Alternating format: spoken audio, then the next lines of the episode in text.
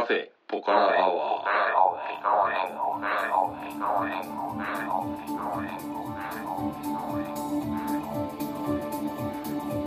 カフェポカラアワーこの番組は群馬県内某所にあるカフェポカラを舞台に私店主のたけしと常連客哲司さんのお送りする番組です。哲司さん今日もよろしくお願いします。はいこんばんは。えーと今日はですね前回の予告通り、うん雑談ということで。雑談3連発雑談のはい。3回目ですね。最近3連発雑談って多いですよね。多いですね。はい、2年目になって、えーネタがなくなってきております。そうですね。はい。ただね1回目の雑談は、はい。桜が咲いてる頃の雑談でね。ああそうですね。今はちょっとい。ゴールデンウィーク明けの雑談で、はい。はいちょっとタイムラグがある感じなんですが、ちょっとネパール人の話もうちょいしていいですか？ああどうぞどうぞ。あのうちに来てるそのナショナルチームの方のラムジなんですが、はい。髪型がねはい。あの坊主頭、はい。かなり短い坊主頭なんですが、はい。このなんていうんだ頭頂部っていうんですかねこのつむじのあたり。つむじのあたりのセンターが、はい。だけ、はい。うん、7センチぐらいはい。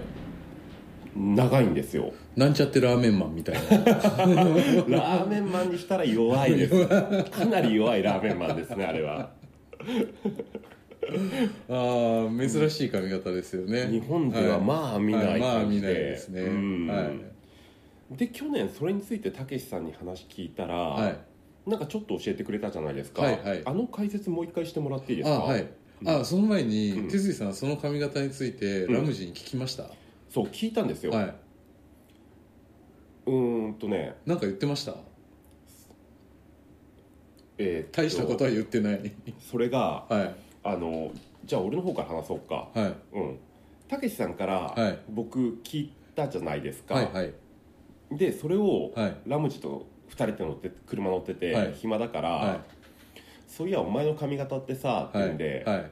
ほんと拙い英語で喋って、はい。って言ったら、はい。なんか察したらしくて、はい。なんかババーって喋ったんだけど、はい全然わかんなくて「は いはい。あ 何?」って言うんで言ったら、はいあの親父が死んだんだと。うなるほど。んうん。はい「マイダディデッド」って言ってて、はいはい。ただ、はい。そっから先は分かんない。親父が死んだからなんか、はい。例えば喪に服して、はい。この髪型にしてるんだか、はい。それとも親父が死んで、はい。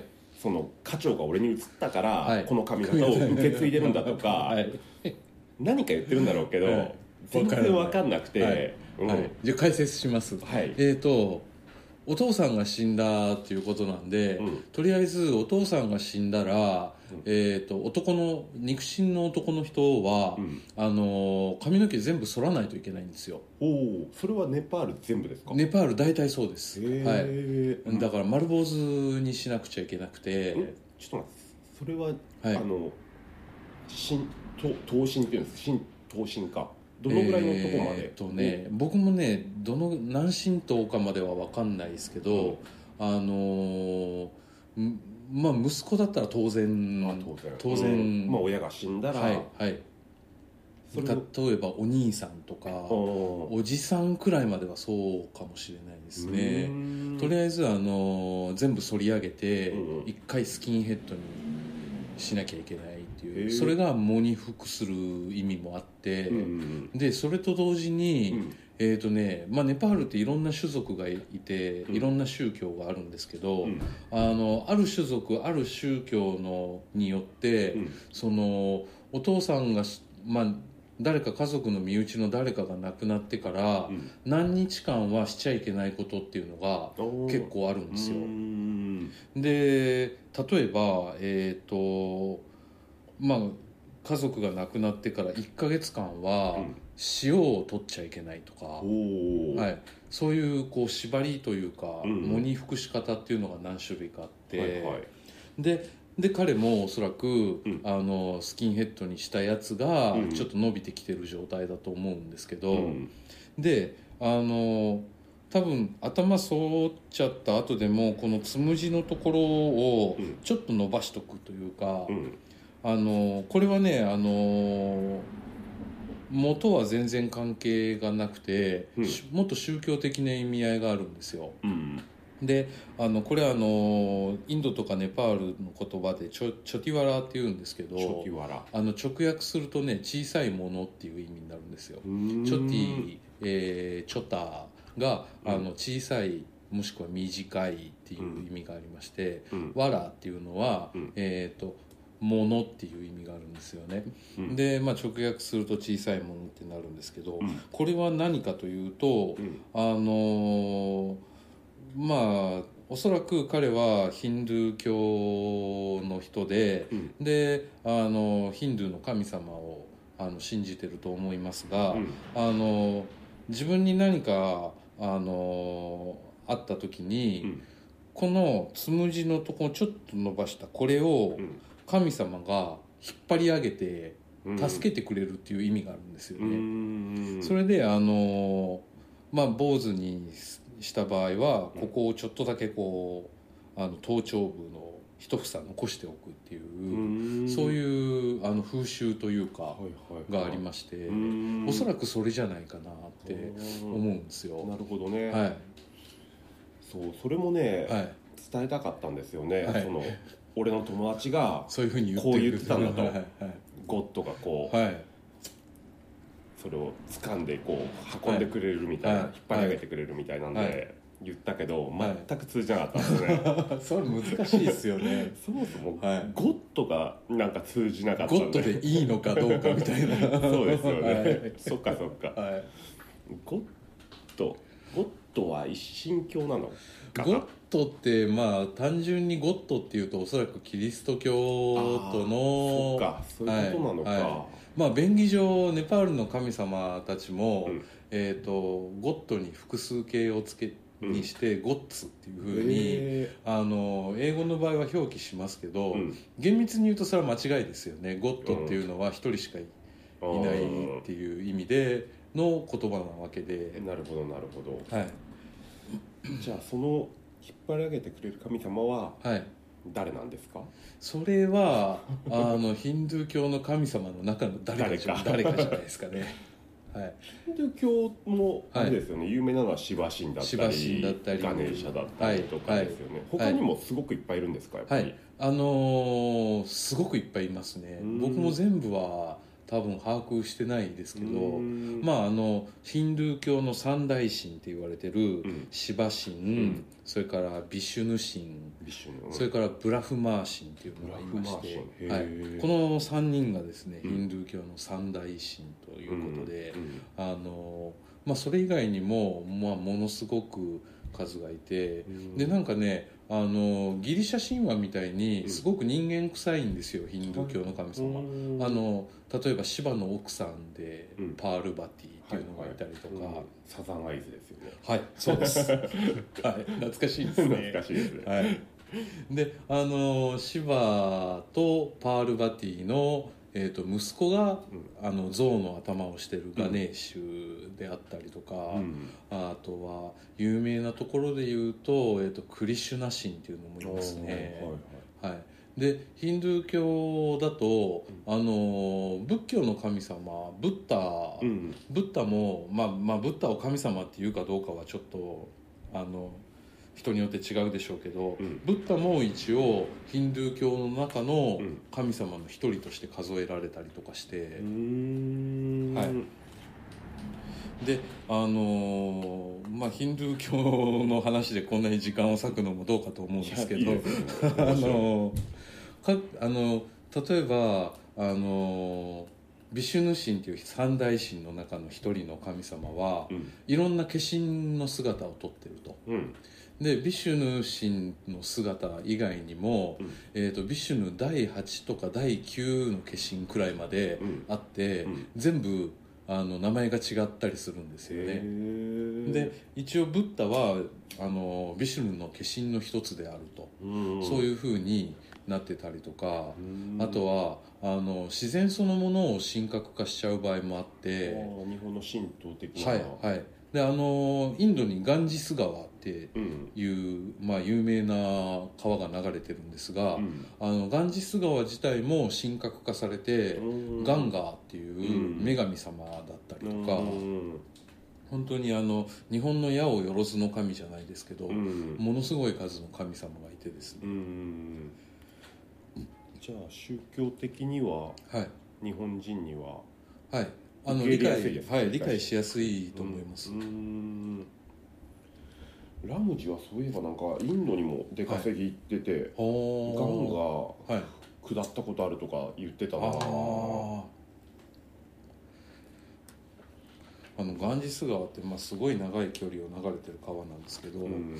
あの僕の友達がかつて、うん。ガンジス川を船で下るって言って、うん。でボート1台買いまして、はい。でまあ日本人何人かで、うん。あの川下りに出発して、うん。途中で山賊に山賊えー、と川族川族に 襲われてですね身ぐるみ剥がされて。うーん。それでまあその流域のあの人に保護されて、っていうあのトラブルとかもありましたよ、へえガンジス川っていうとあのバラナシあたりのはい。はい。割と都会の中を流れてる汚い川みたいなはい。イメージぐらいしかないんだけど、はいもっとこう自然豊かなところもあるんですか、ガンジス川はもともとあのヒマラヤ山脈に端を発するうん。あの川でですねそのえっ、と今哲司さんが言ったバラナシうん。のガンジス川がすごく有名ですけど全ガンジス川全体で見ると、うん。バラナシはガンジス川のちょうど中域中域ぐらいですかね。でもっと上流の方に向かっていくとですねあのヨガで有名なリシュケシっていううん。ところがあったりとかですね。あのビートルズが修行したとこですね。はい。はいはいはい、リシュケシを流れてるガンガーは、うん。もうも確かもっと綺麗ですよね。でそのままリシュケシからガンガーを遡っていくとですね最終的に氷河に行き着きますへねえ、はい。ガンゴー鳥とかヤムノー鳥って言われてる場所なんですけど、うんはい。あのーまあ、巡礼とかであの行く人が多いんで、うん。あのーまあ、トレッキングとしても一般の人が訪れることができる、あのー一応ガンガー源流の場所っていうのであるんですよね。でまあ、そういうとこから流れ始めたガンガーがうん。最終的にはあのーなんて言ったらいいのかな。インドの、えー東海岸、うん。えー、とコルカタっていう都市がありまして、うん。昔の名前だとカルカッタっていうところなんですけど、はいはい。これはもうあのバングラデシュとの国境付近うん。の、えー、と海岸に最終的に注いでいくっていう全長何千キロかあるんじゃないですかねおそらく。うーんでちなみにあのそれをねあの群馬県の人で、うん。あの川下りをした人がいるんですよ、へえ前橋市出身の方で、うん。あのまあ名前はあのちょっとここでは出さないですけれども、あのその人はまあもう十何年も前の話になりますけど、うん。あの東京をですね、うん。160円所持金160円でうん。東京を出発して、ほでえっ、とまあ無線旅行っていうんですかね、ううん。あのー日本を出発しまして、うん。でエベレストにも登頂を果たし、でネパールから自転車でインドに行き、うん。でガンジス川を船で下り、うん今はあのイタリアに住まわれてるらしくて、はい。でまあその新宿駅発160円からうん。いまだに日本に帰ってきてないっていうそういう方があの前橋出身の方でいましてそれは何かこはう本とかになってるんですか？えーとですねおそらくあの本人のブログとかで多分ねインターネットを使ってスポンサーを募ってであのエベレストを登ったりとかいろいろ自分で企画を立ててそういうふうにあの旅行されてると思うんですけれども。はい。ヒマラヤ登頂とかは相当お金かかりますよ相ね当お金かかりますよはうーんはいそんな人がいるんですね、はい。でエベレストなんてあのーエベレストに登るっていうだけで日本円にして100万円くらいのお金をうん。ネパール政府に払わないといけないんで、うん。入山料として、うん。でまあまあまあそのその100万円だけじゃないわけじゃないですか。そうですよね。はい、物資をいろいろ集めたりとか、うん。そこまでああの荷上げをしてもらうポーターさんを雇ったりだとか、はだからまあまあそこそこの大プロジェクトですよね、うん。そこまで行くと。あのそういうことしてる人がねいまして。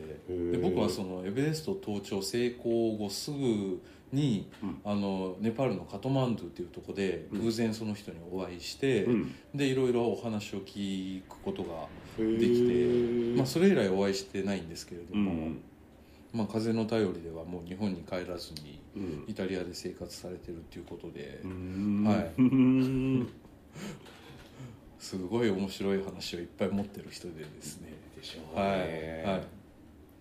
まあ、冒険家ですよね、うん冒険家ですね。はい。うん。うん。へー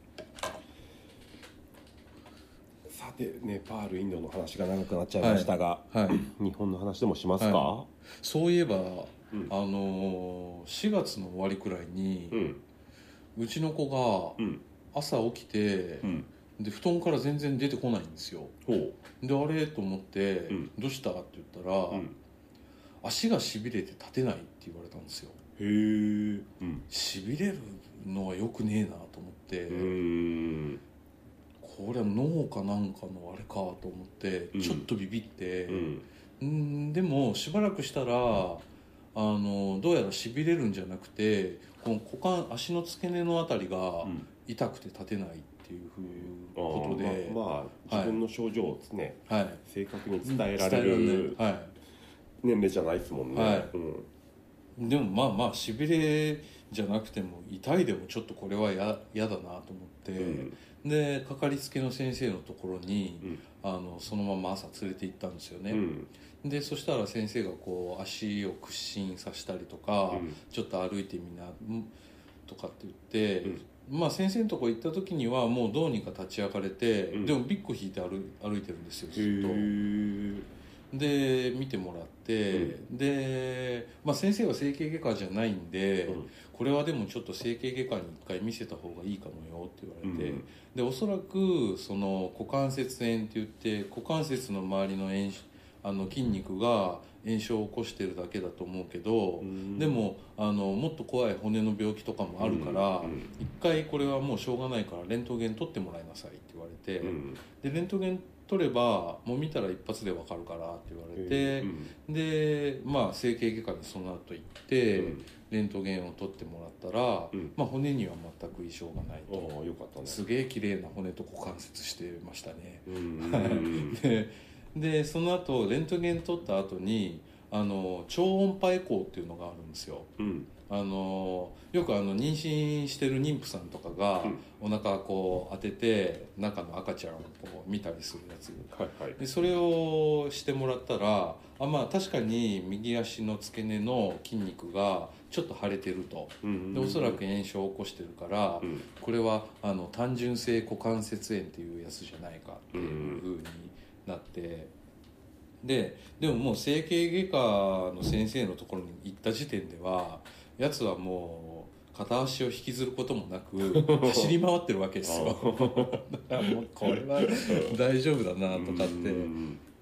ただその股関節炎っていうのはまあ小さい男の子に結構多い、うん。まあ、病気というかそのすもうあの年頃だとすごく成長があの早いんで、うんまあ、何かしら筋肉がついていけなくなってうん炎症を起こしてるっていうケースがあるみたいで、なるほど。で股関節炎っていうのは結構あのなんていうのかな治らないっていうか繰り返しうん成長に伴って出てくるうん。ことがあるっていうので、うん。今でもねもうあれから、まあ、何週間か経ってますけど時々あの足の付け根が痛いっていうんですよね、うん。でもすぐ治っちゃうんですよ、うん。あの23時間経つともう普通うにんなったりとかして、でも子供の痛いとかはですね、うん。あのすごいもう的確に伝えることができないから、うん。結構怖言われるとドキッとするんですよね、まあそうですよね、はい。親としてはね、はいあれはちょっとびっくりしましたね、うん。店休みましたもんはい今日も臨時休臨時休業って言って。まあね。はでもなんだかんだで僕らも、もうちょっと大きくなってからだけど、はい。成長期にはいはい。膝が痛かったり、ね、とかねありましたよね。ありますね。まあそういうものの一種みたいな感じだ、はいはいうんまあ大事に至らなくて。よかったですね。はい。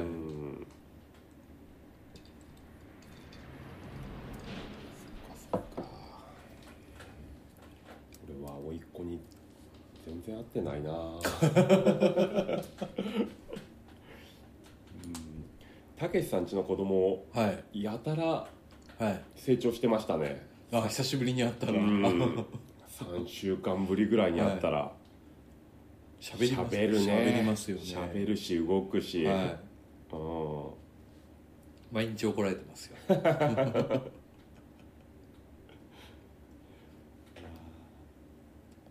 なんかでも怒り方もね難しいですよね。ですよね。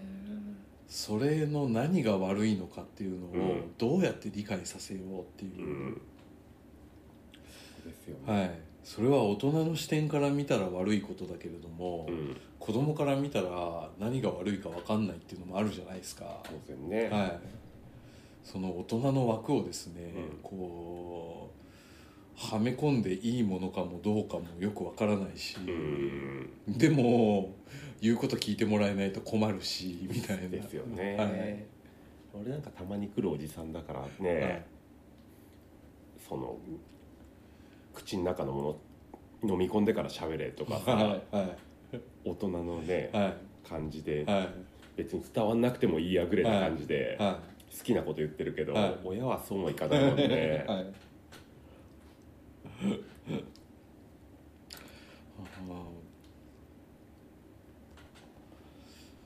そういえばうん。こう会わないしばらくの間にはい。あのーこの間の雑談で、うん。哲司さんカメラのこと言ってたじゃないですか。ああはいはいはい。あのカメラは結局どうなったんですか？あの後はい。すぐに買いました。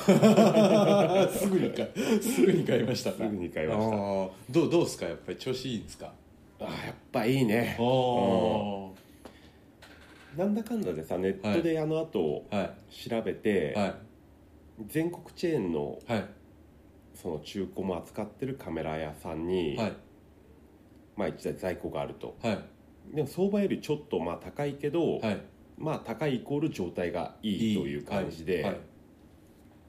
でまあそこに行ったんですよね、はい。したらまあ店員さんが忙しげな感じで、はい。まあ接客してもらえずに、はい。まあそのショーウィンドウの中をこう眺めるだけで、はい。はいそしたらはい。あそういえば俺今使ってるカメラはい。あの若いカメラっていうカメラ屋がはい。前橋にありましてかなり有名ですよね、はい。うん。新ん？中央前橋駅か、はい。にあるカメラ屋さんで、はい。あそういやあそこあったなと思って、はい。まあ別にここで無理して買わなくても、はい。そこ覗いてからでもいいやと思って、うんうんその足でそっちの若いカメラの方に行っはいたらはい。その若旦那みたいなね、はい。ご主人がはい。対応してくれて、はい。したらなんかその業者向けのはい。カメラのイベントがあって、はい。そこへの出店の搬送で、はい。とにかく今ゴタゴタしてると、おーでまあでもそれは今すごくうちは在庫持ってるから、はい。予算言ってくれればはい。出しますよって言ってくれたんだけど、おー。俺の方も今日買うっていうつもりで言ってないからさ、はい。はい。あじゃあちょっと落ち着いてから来ますっていうんで、はい。とりあえず免許証もね、はい。そのカードも何も持ってきてないから、はい。はい。金もないし、はい。うん、したらじゃあ来週のこの日ぐらいに来てくださいって言われて、はい。でその日に行ったら、はいその僕が欲しかったカメラがねはい。なんか30台ぐらいあって。へえで予算を言ったら、はい。その予算の中ではい。まあこれとこれみたいなんで2台きれいめなやつを出してくれて。うん。であとはその一眼なんで要はそれはボディだけであって、はいはい。レンズも買わなきゃ撮れないじゃないですか、で例えばこの安い方ちょっと状態悪いけど安い方に、はい。このレンズをつけるとまあこのぐらいの予,、はい。予算内。はい。こっちの高い方だとはい。もうちょっといいレンズがつけられるみたいなんでいろいろ相談乗ってくれて。いいカメラ屋さんですね。そうですね、はで結局まあ安い方のボディを買って、いはい。レンズを1個はい。単焦単焦点っていうんでズームのできないはい。やつを買ってはい。で望遠レンズはちょっと今在庫がないから、はい。探しておきますっていう感じで、はい。結局まあ単焦点のレンズとはい。フルサイズの一眼のボディを買いましたね、ただはい。うん。そのオーバースペックというかね。あ自分にとってのオーバースペック。でこう頭に撮りたい写真があるわけじゃないですか、はい。それがこうねこの撮れないというか、うんこう違うんだよなって思いながら、はい。いじってる感じが楽しくて、うん、なんとなく分かってきたけど、はいまだなかなかっていう感じだけどまあとにかく楽しいですあね、ーう。んでなんだろうな。なんか中途半端なそのはい。コンデジというか、はい。コンパクトカメラよりはい。逆に使いやすいうです、ーうん。んまあ重つ重たいとかそういうのはあるけど、はい。大きいとか、はい。でも操作性に関してはすごい良くて、はいで自分がこうもっとこうしたいっていうことに対して、はい。それに対してこのなんていうかカメラがこうはい。だったらこうしなよみたいなはい。説明書を読めばね、うん。うん。その受け答えがうん。きっちり出てくるんで、おー。こっちが求めればばそれの答えをちゃんと返してくれるからはうん。面白いですねー本当に、最近カメラにちょっとハマってハマってるハマっんですね。てますね。うん。なんかこうなんて言うんだろう。質感がはい。こう軽いんですよ。ほー。あちょっと伝わりにくいですね。あその撮った写真が、はい。なんかねこうそれがそのカメラの良さなのかもしれないけど、はいすごくライトな感じがしてなんかもうちょっとこう重厚な重みのある写真が撮りたいなとは思ってるんですがほそこがちょっと今課題で、う。んやってますね。で俺がまあそのはい。カメラ買ったと思ったら、はうちの社長がいきなりドローン買いやがって。でまあうちの会社今一眼使ったり、はい。ドローン使ったりして。メディア戦略そうですね。これを使ってどうやってねメディア戦略というか コマーシャルしていくはい。かみたいな感じに今なってますね、へえ面白いですね。うん、へえまあ面白いですね、はい。うん。僕最近うん。ベースギターにハマってるんですよ。ああベースだ。はい。なんかありましたもんねその辺にね、あのーこの番組でブラックミュージックの回に、はいはい。あのちょっと言った、うん。あの僕の大師匠が、はいはい。例あののはい、ベーシストなんですけど、あそうなんですね、はい。プレイヤーでもあるんだ。はい。うん。で、まあ、何本かベース持ってるからって言って、うん。うん。あの1本ベースギターをうちに置いてってくれてうん。で弾き方もちょろっと教えてもらって、うん。で最近あのベースの練習してるんですよ、へえはい、ベースアンプまで置いてってくれて。であのあのいろんなベースギターまあエレキベースギターだから、うん。いろんなエフェクターとかもかけられるじゃないですか、うんでエフェクターは僕結構いろいろ持ってるんで、うん。あのそれをつないでうん。いろいろ音色を変化させて弾いてみたりとか。たけしさんらしいですね。はい どうですかベースは？ベース面白いですね。面白いですよね。面白いです。わかります。うであの自分で、まあ、僕はもともとシンセサイザー奏者ですけど、んうん。あのソロでやったりとかもするんで、あのベースパートってうん。結構あの興味がある分野だったんですよ今まで。うん。でまあそれを、まあ、実際のねベースギターでうんこう弾いてみたりとかして、うん。あのかなり面白いですね、うん。最近結構ハマってますね、うん。はい、あの子供が寝た後夜な夜なこう下に降りてきて。でまあさすがにベース弾くと子供起きるんで、うん下でちっちゃい音でですね、うん。ベースを弾いてるんですけど、うん。ピックですか？指。えーと指ですね。指ですか、はい。うん。はい。右手動きますか？動かないですね 動かないですよね。はあのこうフラットなこのいはい。四分音符とか八分音符はい。だったらはい。なんとかいけるけど、はい。このアクセントのあるこうはい「でんでけでんでけ」みたいなリズムとかは難しいですね。難しいですよね、はい。